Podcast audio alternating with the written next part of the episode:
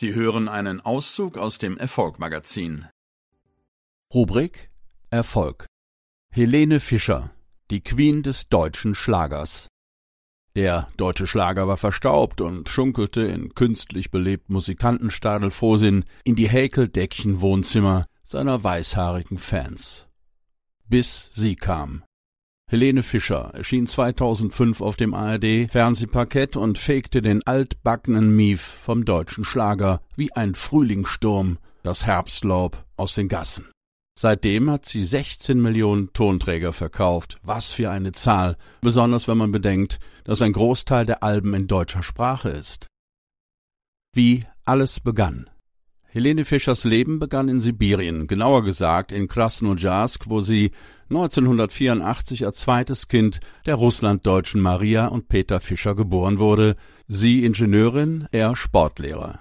Schon 1988 siedelten die Eltern mit ihren zwei Töchtern nach Wöllstein in Rheinland-Pfalz um. 16-jährig besuchte die musikalisch talentierte Fachoberschulabsolventin des Stage and Music School Frankfurt und schloss diese 2003 mit der Bühnenreifeprüfung ab. Die nun staatlich anerkannte Musicaldarstellerin startete direkt mit Engagements im Staatstheater Darmstadt, mit der Rocky Horror Show und im Volkstheater Frankfurt in Anatevka durch. Bei der Schlagerrevue 50-50 kam sie zum ersten Mal in größerem Umfang beruflich mit dem Schlagermetier in Kontakt. Ihre Mutter ergriff 2004 die Initiative und schickte eine Demo-CD an Uwe Kantak, ein Künstlermanager, der ihr einen Plattenvertrag bei Produzent Jean Frankfurter verschaffte. Helene eroberte die Bühne.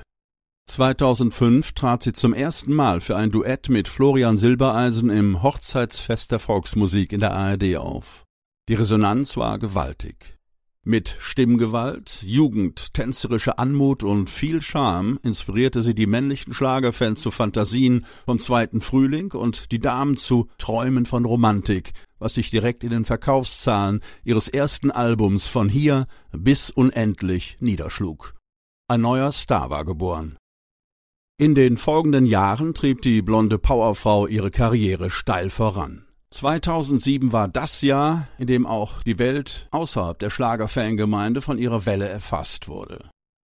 Einem ersten Platz in der MDR Hitsommernacht und bei der MDR Hitparade folgte die Veröffentlichung ihres dritten Studioalbums Zaubermond, das sofort auf Platz zwei der deutschen Albumcharts einstieg. In der zweiten Jahreshälfte 2007 kam der MDR Musikfilm So nah, so fern, in dem sie ihr Album unter dem gleichen Namen vorstellte, ein damals genialer Werbeschachzug. Dieser verschaffte ihr ausverkaufte Hallen auf ihrer ersten Solotournee. Von da an hagelte es eine Auszeichnung nach der anderen.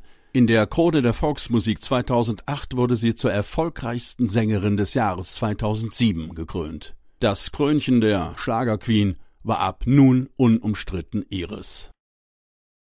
Traumpaar des Schlagers 2008 gaben Florian Silbereisen und Helene Fischer ihre Liaison bekannt. Die Klatschpresse überschlug sich und brachte immer neue Spekulationen über angebliche Schwangerschaften, Glück und Herzschmerz auf. Die Queen und ihr Traumprinz lächelten, winkten und sagten nichts.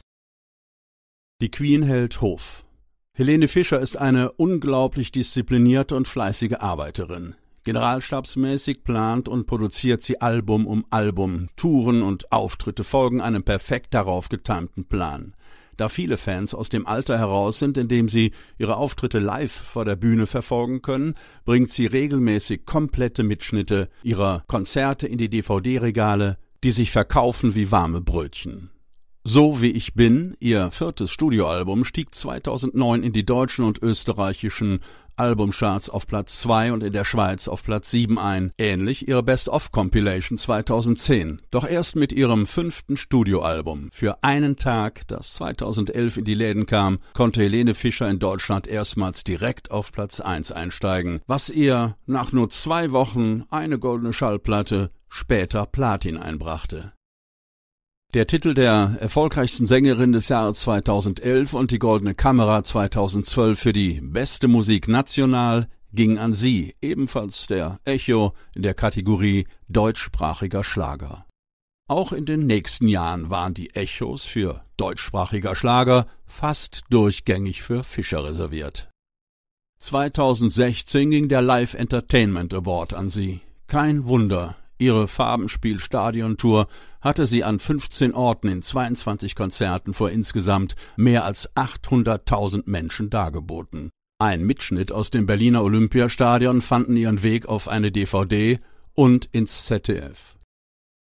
2016 wurde sie mit der zweiten goldenen Kamera geehrt und erhielt im Herbst zum siebten Mal eine goldene Henne in der Musiksparte und ist damit Rekordhalterin in dieser Auszeichnung.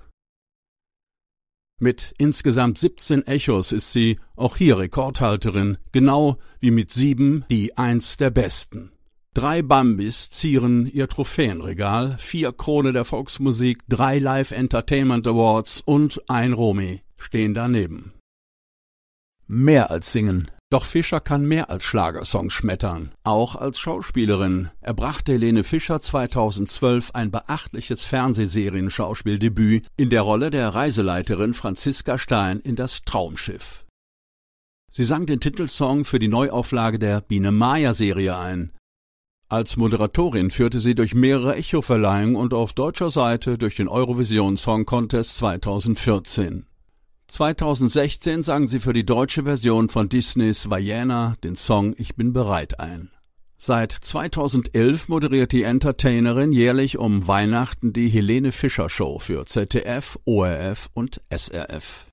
Ein Schock für die romantisch veranlagte Fangemeinde war ihr Ende 2018 bekanntgegebene Trennung von Florian Silbereisen in Freundschaft. Gleichzeitig stellt sie Thomas Seitel, einen Luftakrobaten aus ihrer Bühnenshow, als den Neuen an ihrer Seite vor. Das liebe Geld. Wer so fleißig arbeitet, soll auch sein Geld haben. Pro Konzert erwirtschaftet sie rund 3,2 Millionen Euro. Das Forbes Magazine sah sie 2018 mit etwa 32 Millionen Dollar Einkommen auf Platz 8 unter den Sängerinnen mit dem höchsten Einkommen. Die New York Times platzierte sie nach Recherchen über Einnahmen pro Konzert auf Platz 8 der internationalen Musikerin. Damit ist sie gleichzeitig die erfolgreichste nicht englischsprachige Sängerin